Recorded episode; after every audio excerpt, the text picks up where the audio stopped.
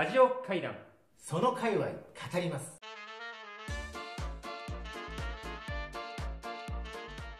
はい。今週も素敵なゲストの方をお招きしております。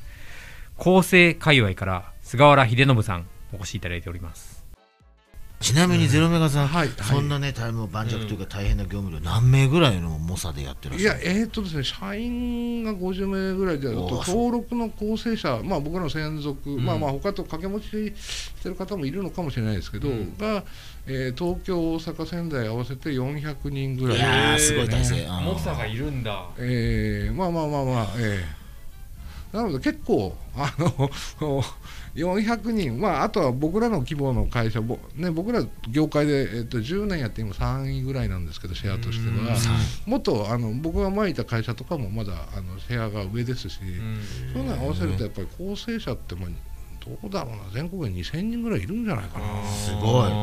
伝説の構成マンというか、あの会社のあの人だろうっていう。ああそうですそう。いらっしゃいますか？エース的な。いますか？かっこいい、えーい。ますあーっとかってあい。つかーみたい。な、うんあい。つが出てあい。つだったら拾うよなとか拾う、えそうだね拾えるよとおかしい。じゃねえかとこれ拾って拾っていろんなピンチを救ったんだよみたいな伝説ってたくさんありそうですね。あのその逆の方が多いんですよ、うん。あ。だから結局構成マンで一人前になるためにはやっぱりヒヤッとしないと、うん。あー要するにダメだからやっぱり臨転機を何回止めたかで。あれね、えー。止まるんですよね。そうそうそう。私も臨転機の前で待ってくだえーさいあれ何回止めたって？何回止めましたよ、えー。本当に。えまだそれだけ？っていう6回止めた気がするけどそんなもんじゃないんだろう。そうだよね。20万枚するときにちょっと最初のね、あの5000枚とか回してる間になんかとんでもないミスが発覚して、はい。止めろ止めろって。言って、はい。なんか駆けつけて、ええちょっと待ってやめの人もなんか若手だったんで僕も、えいやもう吸っちゃってるよなんて言って。意地悪でね止めれるのに。いやもう吸っちゃってえ？え？とか言って。そうでしょって。まだ4時ですよなんて言って、えーそれやっつって。どこ間違えたんだってえ新新人だったんでなるほど。泣きそうになって。あそうですよね。怖い。本当に怖い。何回止めたんだとまだまだ、ええあいつがいるなそう。でそのためにやっぱりこうヒヤッとしたり申し訳ないと思ったりしながらその慎重になっていく過程でそのやっぱ伝説の人になってくるわけですよね。なるほどね。えーだから深いないろんな意味で。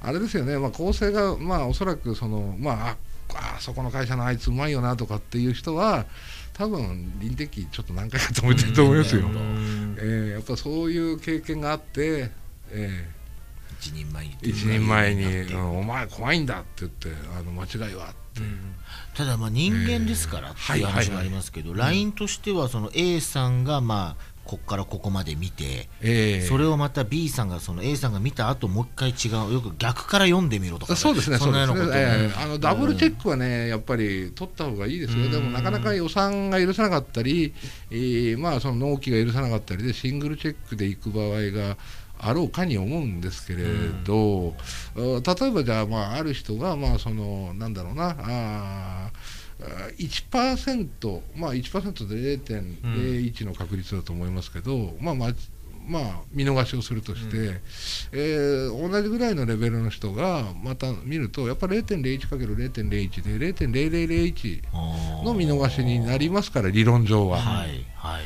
えーなのでやっぱダブルチェックをかけた方が良いと。おいうことにはな確るかと率ないん思ますだそれ。そうですねそうですね。すごい、えーやっぱダブルチェックをかけた媒体ってやっぱ事故がやっぱり少ないですもん。ぐーんと。う、んえーそういうのはまあ僕ら体感としては持ってるんですけれど。なるほどなるほど。すごいな。あいやでもあのちょっともう一個聞きたいのはね、そのはい。はいプロの菅原さんたちが、はい。えー公正高越して、はい。えー、とクライアントも OK で、ええーめでたく世に出た。はいはいはい。そしたらですねあ町場の一般人がこれってコードおかしくない、何？っていう、ええプロを超えてくる指摘みたいなじじいとかいるんじゃないですか。あのあのですねまあそうあまずはですねプロを超えておお鋭いっていうああでも俺たちこれ見逃しちゃったっていうパターンもあれば、なんでこんなにたくさんの人間が見たのに、うん。こんなところが抜けていくのっていうですね、仕事ってそうですよね。そうだよね。みんな見てたじゃんって。そうなんですよ、うん。まあね、本当、パチンコの一発台の当たりみたいなもんで、うんあもうなかなかたくさん打っても入らないけど、はい。な1個飛び込んで当たりになっちゃうみたいな。いやーでもその仕事は神が宿ってるね。そうね。えーそういうのはね必ずあります、えーやっぱり1年にやっぱ数件見ますもん。たくさんいろんなもんやってますけど、はい。まあ、当然あのおお詫びに行ったりですね、うん。あと再発をどうやって防止しようかとか一件一件やるんですけど、うんやっぱりなんでこれ言っちゃったんだろうっていう、えー、もううなんかいろいろな気分になってきた私、えー、やっでもぱり人間のやること胸がですゾワゾワして構成マン高越マンはすごいなんか自立性を求められるようになってその人のこうねの構成高越にいろんな責任がかかってるわけじゃん。そうやで。だから別に「はい、はい、読みました」って言って面白かったですじゃねえよで返してもいいわけじゃん。でもか、えっと、読みましたって言って返すには、ええ。返しちゃって大丈夫っていうこう。そうですねそうこですね。っからここまではもうナミちゃんがもうチェック済みだから俺ここからやるからねっていうのにこうなんていうの信頼のパスがあるじゃない、うん。あありますねありでますすよね。ここから前ままでは大丈夫なんだよね、ええ。で俺ここから行くよって言って、でまた次パスして、ででこれ僕山ちゃんにパスしてよかったっけっていう、ええ。これ本当に大丈夫って。もう一回返してっつって。でめっちゃ自立自自立的ななんかこうなんかありますよねなんかまあまあまあそういうのはねあのありますよね。あの、うん例えばだからそのおまあなんかのお工業製品のカタログをやっていてえ最初のまあ20ページ30ページは俺がやったから次の30ページ引き受けるよと。で2回目にあのその残りの60ページ目を引き受けてるやつが1個そのお導線が、はい。鋼の鋼線になっていたと、はいはい。俺こんなのあったけどあんたのとこでなかったって言うと、いうまあそういう連携もあるんですけど、はいはい。おまあ最初の30ページやった人間が途端に不安になるわけですよね。お本当？みたいな。あったような気もすえーるし、じゃあ俺ちょっと動線とあのなってるべきところ全部読み直すわとか。そういうのはあります、いやだからこうさ自らを律していく力が必要じゃんこのこの仕事って、ところが自分が出ちゃいけないんですよねこれ。うん自分が出ちゃいけない。だもうだ関係ない。あの間違いは正すんですけど、おやっぱりこっちの方がかっこいいと思うよとか、うん。そういうのはですね、はい。むしろデザイナーさんとかクライアントさんの仕事です。ちょっと待ってくださいね、今のお話の中で私ちょっと一個勘,、勘違いしてるかもしれないですけど、うん。このいなんでしょう原稿と言われてるものは、はいはい紙で紙の上に文字があって、ええ。それにこう人が机のでずっとにらめっこしているのがパソコンのデータとかなんデータの場合もありますね。うん。なんかほらワードとかでもなんかこう検索とかでバッて出るじゃない、ですねあと何、だっけ？配置換みたいなこううん置き換え、山村っていうところを全部小林に変えてくださいって言って、えー一発で。あれが危危ないですか？あいつら。マイクロソフト的な、その一括変換をですね、うん。かけた原稿っていうのがあ非常に危ない。あやっぱりあの人工知能の方が早い場合はもうあるので、えー人工知能、まあ、僕らもね、やっぱり人工知能にやっぱりおお仕事行って取られてると思いますし、あと人工知能ってのはやっぱその強弱がわからないんですね。だからどこら辺までは要するにダメだっはい。ていうのと、おどこら辺までは通していこうっていうチューンがですね、えーあるんですよ。はいはいおはいなので、えーそのチューンどれぐらいのチューンーで、うん。えーやるかっていうところにまた構成者が必要になったりとか、うん。確かに。うん。あとですね IT、まあまあ、あの技術が進んできて、えー構成の仕事が増えた失ったっていうところでいうと、うん。よくこういう、まあ、それこそこういうあの対談とか、はい。そういうものって昔あのお IC レコーダーとかカセットテープに撮あはいって、うん文字起こし。起こし、うんはい。で、まあ、そこで、まあ、テープ翻訳者って人たちがいて、うんえー聞きながらバーッとこうねあのおまああ文字に起こしてくれてでそれをうん。おまあ本に、えーまあ、転用していったり、はい。えーあるいは何かの企画のおまあコンテンツに転用していったりうんみたいなことがあるじゃないですか、はい。今はですねだからそのおいわゆるその AI 文字起こしみたいなものが、うんうん。あー非常に進んでいるので、うんえーこういうものでも、まあ、わーっとこう綺麗にほとんど綺麗にうん。やってくれるんですけれど、はい。でもやっぱり AI ですから、はい。98%ぐらいは、うん。あー正しくいくんですけどあと、うん。まあちょっとお日本語に癖のある人や、うん。あまあ、あのとても綺麗な人のものでもやっぱ間違えるわけですよ AI 少し。それを発見するのに構成者を使うとかいうのがありまして、あー。で今テープ翻訳の仕事っていうのはかなり減ってるんだと思いうんます。テープ翻訳の人を使うよりもその AI の要するに自動文字起こしプラスうん。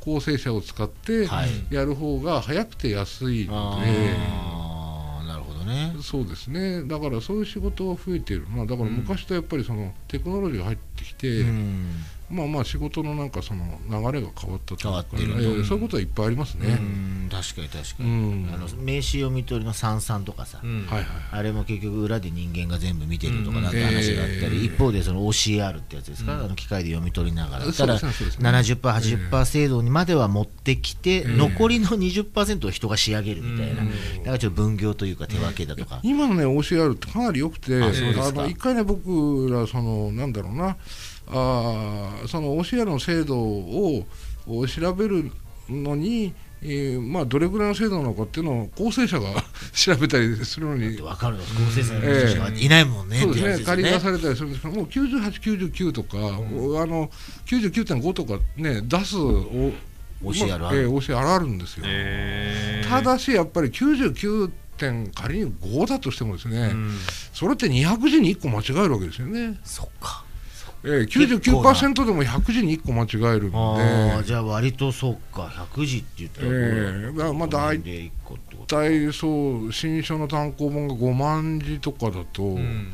お500文字ぐらい間違ってる話になるんで。これもう全然ダメじゃないかと。そういうことなんそうだな。そうですね、そうですね。え文字数で言ったら。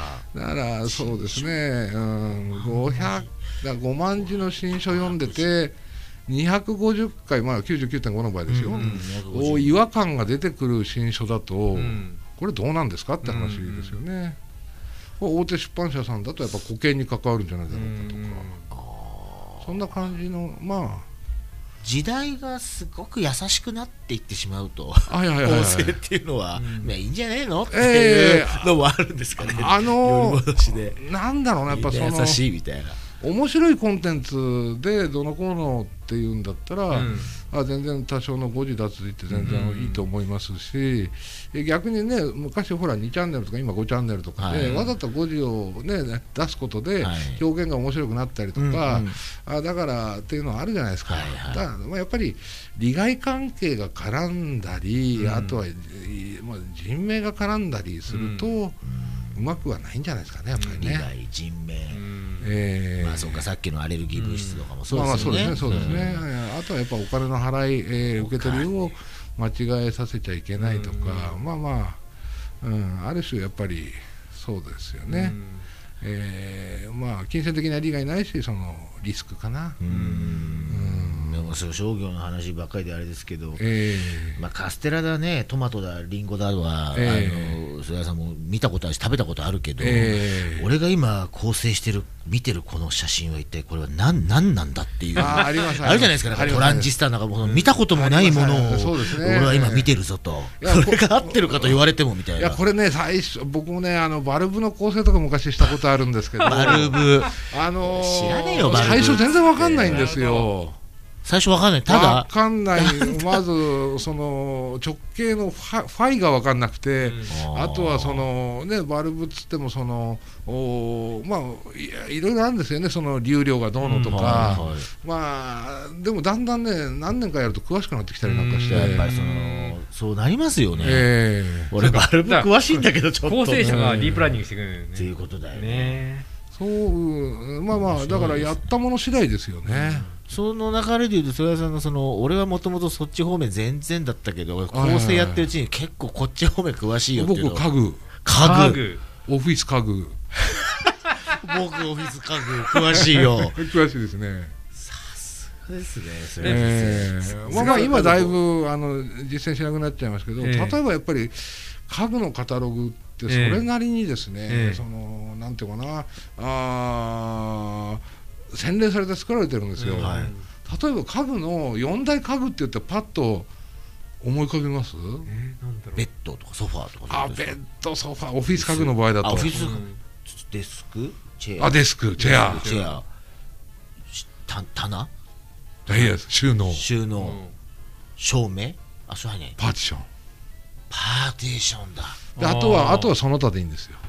パーテーションだ。まあまあ極端な話、まあ、照明とかもそうなんですけど、この4つで分けてでその中にまあ要するにまあ樹形図があるわけですよね、はあ。えーあまあ大体これで分けるんだぞとか、あーまあそうだな。いチェアの話とかするとまあ何で分けるんだ？背座足とかで分けるのかな、うん情報の体系がある。体系が。あと肘だ肘、うん。肘ありなし。そうですね。あと丸肘なのか T 型肘なのかあーとかそういう感じですよ。キャスターはい。情報の受験そうそうキャうんスキャスターあるなし。それを対局でこうだんだん構成してるうちにこう樹形図のこう枝葉も含めてこう全体が見えると見えてきますね。だんだん構成が走ってくる、ね走ってくるよえねお前まだ樹形図が甘いよと、甘いよ甘いよと、え肘だろと、うん肘の次はっていう話ですね。そうですね。これなんか肘これ肘で分類した方がいいんじゃないですか？とか、あ肘で分類したくだから社長はもう家具に詳しいわけですよ、そうですね。まあオフィス家具は特にオフィス家具はパーテーションだってえー多分こう何ね何個何区画とかあるんだろうな多分自立型何型そうですそうです。全くその通り、ええあ R がついてるやつとか、直線型とか、あと L 字型とかですね。大体カ具って枚数多いしさ、ええ大変ですね本当ですよ。え菅原さんは、はい。ももともと構成のお仕事をされてたわけいやではないんですよね。てはないんですよね。そう数奇な縁に導かれてこの構成の構世界隈にそうですたどり着いたんですよね。どどうえどうやって、えーえーっとですね僕大学を辞めて1900といくつで辞めた92年で辞めたのかな。東京大学、ああそうですね。えーまああのそんな大学でした。えへー東大をお辞めになられて。え、うんまあちょうどバブルの崩壊の頃でしたから、はい。なんとなくまあこのままなみたいな、まあなんかまあまあ今考えると早とちりだったなと思いますけど 叱ってやりたいですけどね当時の自分はでもまあいいかな。でも結構楽しかったし、えーまあそうして辞めて、えーまあ、雑誌の、おまあ、契約の取材記者やったり塾の先生やってみたり、はい。えーあるいはあの、まあ、どうなんだろうなあのちょっとあの風俗店のなんか店員店長やってみたりとかですね。そこ深掘りよろしいですか？深掘らせていただいてよろしいでしょうか？興味津私のコーナー。あそうですかそうですか。そこで構成を覚えたんですいや違う違う。それは違う。そこでジョーお嬢が私構成いやってんねんみたいな。それはまあ何めっちゃ目輝かしてる大丈そのお姉さん夫ちょっとこれラとあ階段すいません。ラジオガイドシール。あの、ええ。オリジナルステッカーが今あありがとうございます。ありがとうございます。下ネタが出ると1枚っていう。あそうですかそうですか。そうです。か風俗店長もやられ。そうですねそうですね。その後まだ構成出てこないですね、その後だんだん構成が近づいてくるんですか？でいやまあそんなようなことをやったんですけど、はあ。まああのでまあそそれこそフリーターの走りみたいな状態ですよねそれって、うん。なんですけどまあちょっとやっぱり30ぐらいまでそんな生活してて、うんまあ、招待をもしたいなとかと思いながらでもまあ何に戻ろうって言った時にまあ構成人生の構成するために構成したわけですけれど。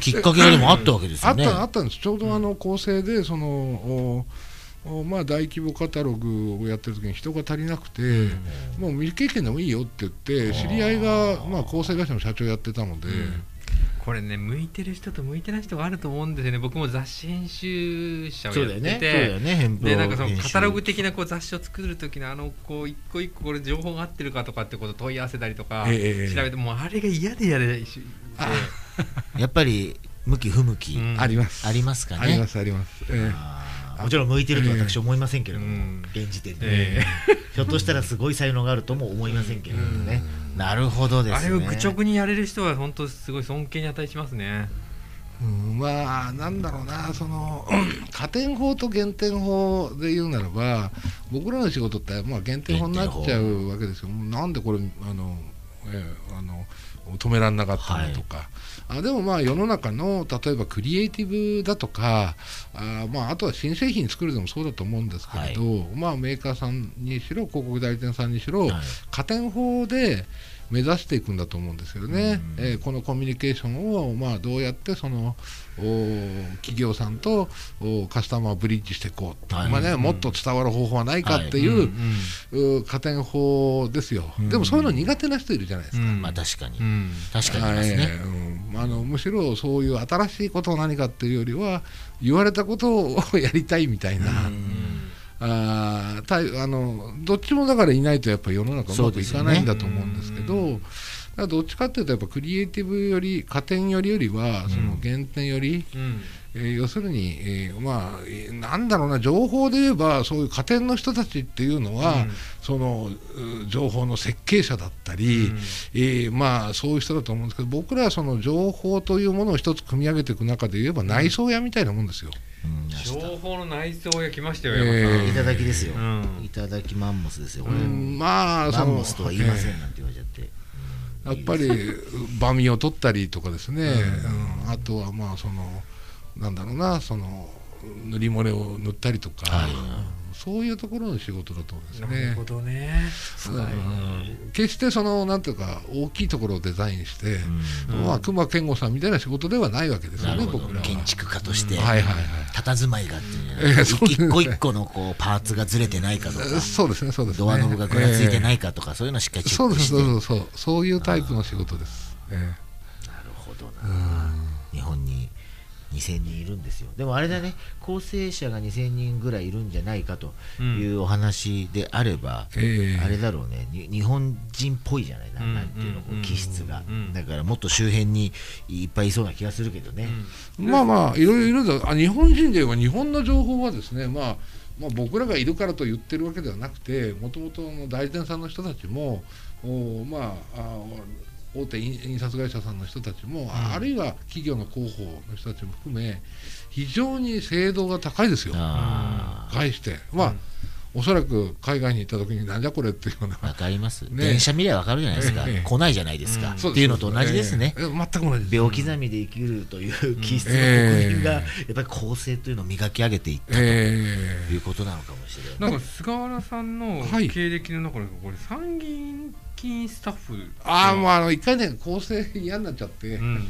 あのいやあのなんだろうそういうことをやろうと思って、はあええー行ったんですよね、はあの僕宮城県はあの出身ですから、はまあまあ宮城の参議院議員さんのえところで、まあえーっていうような話でまあやってってまあうんでまあなんていうか2年2年ぐらいやったの2年半ぐらいやったのかな？で帰ってきて、えでまあ帰ってきたらちょうどリーマンショックみたいなことになってましてですね、はい。えでまあなんか分かんないけど構成の売り上げもまあガーッとシュリンクするわけですよえね、えーまあ出版は不況ですし、うんうん。まあ、商業印刷物も少なくなりますから、でその時に構成のあり方っていうのをちょっと見直そうと思って、でまああもうもうちょっとその発注者さんというか、お客さんに寄れる構成ってあんのかなとか、うん。でそこで寄って、えー2010年ぐらいに今の会社をまあ独立して立ち上げてぐらいですかね。うんなかなかねだからやっぱり構成は紙でやって日本語でやって、はい。えーでなおかつ、まあ、どっちかというと商業印刷物よりも、書籍に当ててみたいなイうんうんうん。メージがあったんですけど、ましたありましたうんいやでもそれデジタルでもやろうよとか、ああとは日本語だけじゃなくてインバウンドの人たちいっぱい来るんだから、多言語の構成もなるべくできるようにしようとか、あと東京だけで情報作られてるわけじゃないんで、えーまあ、地方にも支社作って地方の中で作られてる情報にもなるべく構成当てていこうとか、あーまあ、だから、まあ、支社作った方がいいよねとかですね、はい。えーあまあ、そういうのがいっぱい、えーまだ構成のやってないことってああったなみたいな。でそれでまあそういうことをやる構成会社にしようと思って今のまあ会社を立ち上げて今今に至る。今に至る。今に至る。でなので我々の あのなんか手前味噌ですけどいえいえいえ。お会社のクレドというかスローガンがですね、はい。日本の情報を天正しく丸っていう。うんそういうあのオブレスなるほど。ええ。日本の情報をそうですね。正しくと。正、しく丸。えだからこのロゴはそういうことなんえだ。そうですねそうですね、ええ。まあ正しいにもねいろんな意味があるからね。ええ。そうですね。いやそうなんですよ。正しいもいろいろなあるからと。えいやー山ちょっさんと尽きない話で、ねそろそろお時間もちょっと時間があっという間シリーズですよ。けどはい。まあこうあれですねこのやっぱり厚生高越界隈のえ海洋ですかね。変えようということで、間違いないんじゃないでしょうかね、今日の話は。もう本当、その菅さんの一部の話しか聞けなかったですけど、うん。奥深さと、はい。なんでしょう。我々一応怪談ラジオと申しましてその界隈の方々をお呼びしてはええあのそのねあの界隈のあのまあを代表する方々にその界隈のおー。話聞くというねあ面白いラジオ怪談という。あーもうそんなところあのね名誉あるところにいえ、もう本当ありがとうご素晴らしい、もう構成界隈のことがよく分かったので、ええいやーちょっと僕もねいろいろ先輩差し置いてだいぶ偉そうなこと言ってしまったな。僕らのこうねあの引き出しの中に構成っていう引き出しが新しく完全に入りましたんで、入りましたね。えーベラベラとシャーシャーと語りますけど、ええ公設の多分さあの構成語るでしょ？語りますよ、完全に語ります、西麻布とか、えー赤坂界隈で、分かってないで構成うんうん。構成って世界があるんだ、君っていう、お姉ちゃんたちにお前の情報は正しくないお前時給いくらなんだという話をしながらやってやりますよ。ええありがとうございます。すみません。はい。いやでも本当に貴がとうございました。重なお話を聞きまして、ありがとうございましたどうもあの本日はありがとうございました。ありがとうございました。最高でした。ありがとうございました。すいません。あのうん拙い話で。ありがとうございまま。した失礼します。